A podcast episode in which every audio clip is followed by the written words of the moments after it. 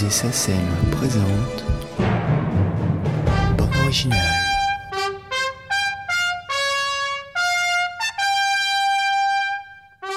C'est pour la compagnie Renaud Barrault et auprès de Pierre Boulez que Maurice Jarre fera ses premiers pas dans l'univers du spectacle. En 1951, nommé par Jean Villard, Maurice Jarre deviendra directeur musical du Théâtre national populaire durant 12 années. Jean Rochefort se souvient avec émotion de la personnalité de Maurice Jarre et de son talent. C'est un rôle euh, tout à fait magnifique, euh, c'est-à-dire c'est un jeune homme euh, de banlieue qui rêve et dont les rêves se réalisent. C'est très et les rêves une fois réalisés sont beaucoup moins intéressants que non réalisés. Je trouvais le thème magnifique et ça a été deux mois de travail passionnant, passionnel, avec l'équipe jeune que, nous étions. Nous étions en 61, quoi, si mes souvenirs sont bons. Maurice avait 35 ans, moi j'en avais 31. On savait qu'on allait changer le monde. Et, on faisait ça donc avec enthousiasme. C'était la découverte pour moi d'une musique contemporaine réalisée par un garçon de, de 35 ans. Et j'avais une vision très conventionnelle du musicien euh, professoral et ennuyeux et avec une vie austère et, jamais, comment dirais-je, jamais dans l'extrême contemporain.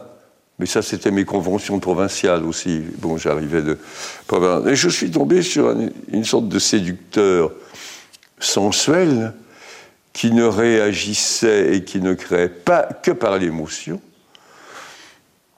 ce que j'ai compris beaucoup plus tard, mais ce qui m'a assez dérouté. Euh, je m'attendais à tomber sur un proviseur de collège. J'avais une notion très conventionnelle de ce qu'était la musique et de l'ennui que la musique classique, entre guillemets, pouvait secréter.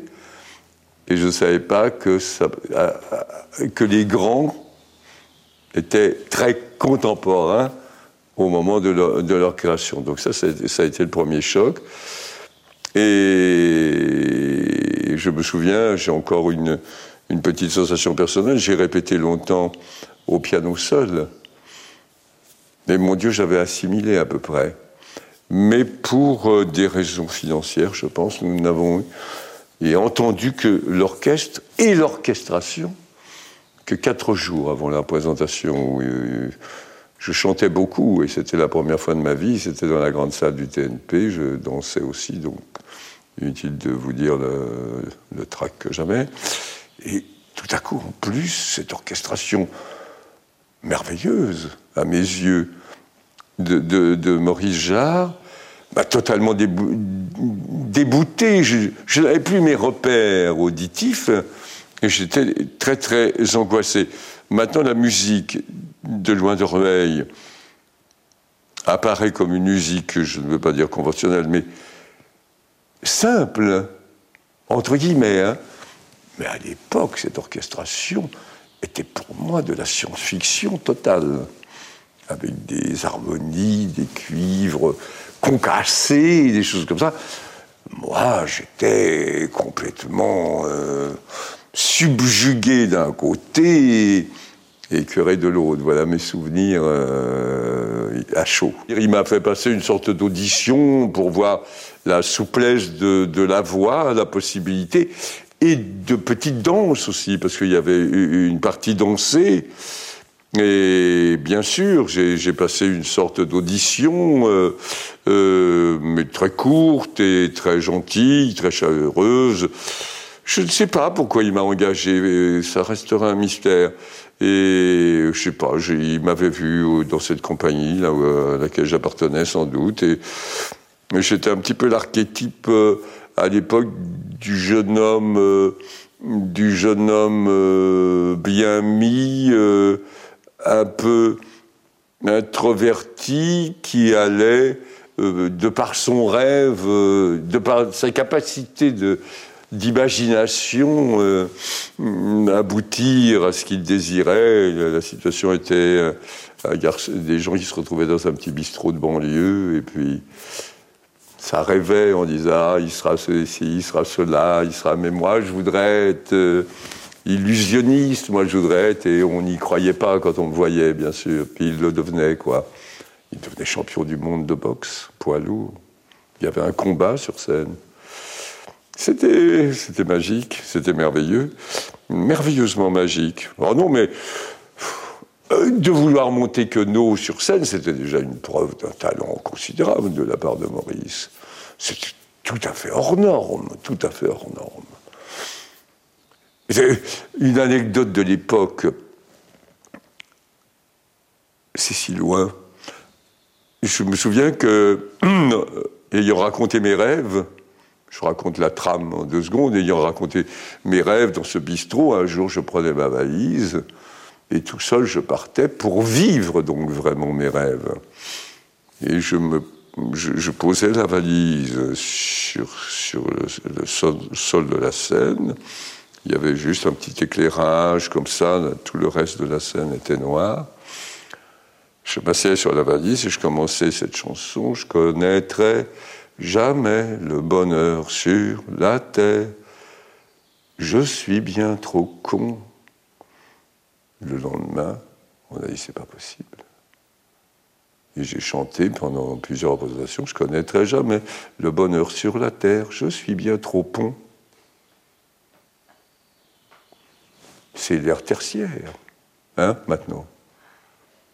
Un autre monde. Donc l'audace de Jarre était là quand même, au milieu de censure euh, euh, infantile. Lui, vous, Hein? il y avait des turbos derrière. Les turbos, dans le turbo, il y avait la sensualité. Ce qu'on n'associe pas souvent au solfège.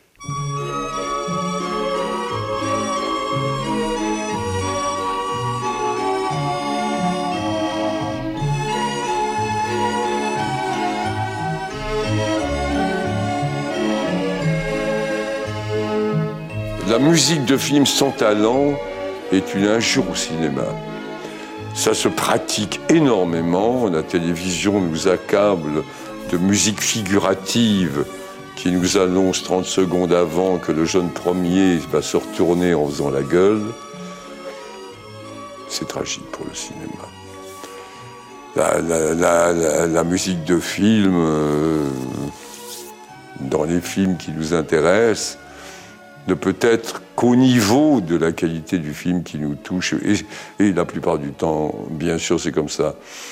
Mais je crois que le choix de la musique par le metteur en scène et par le compositeur raconte aussi les vertus ou les défauts d'un film. C'est un, révélateur du goût profond euh, du metteur en scène que, que l'image peut peut-être tricher davantage que, que, le son.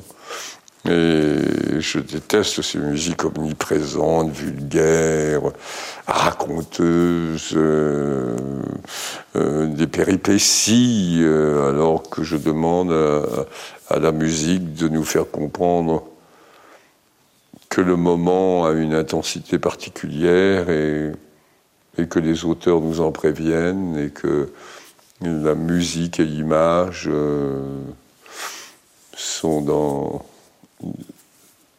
sont en train de, faire la, merveilleuse, le lien merveilleux de, de, l'objet audiovisuel, quoi. C'est ah, c'est maintenant, quoi. Et alors quand tout à coup, quand la bonne musique et la bonne mise en scène Enfin, imaginez, je ne sais pas, euh,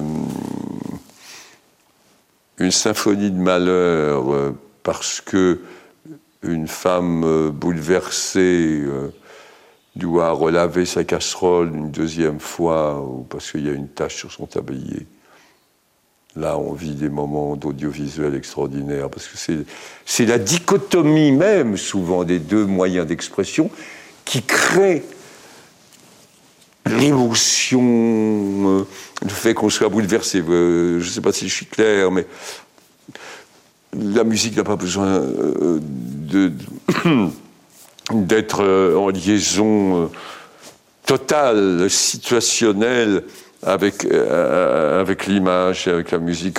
Quand il y a dichotomie et que c'est bien fait, c'est bouleversant, quoi. Une musique gaie devant une image d'homme bouleversé ou de femme bouleversée, ça décuple l'émotion. Là, c'est important, la musique. Mais papa, papa, papa, papa. Alors là, le jeune premier, oh, ça recommence.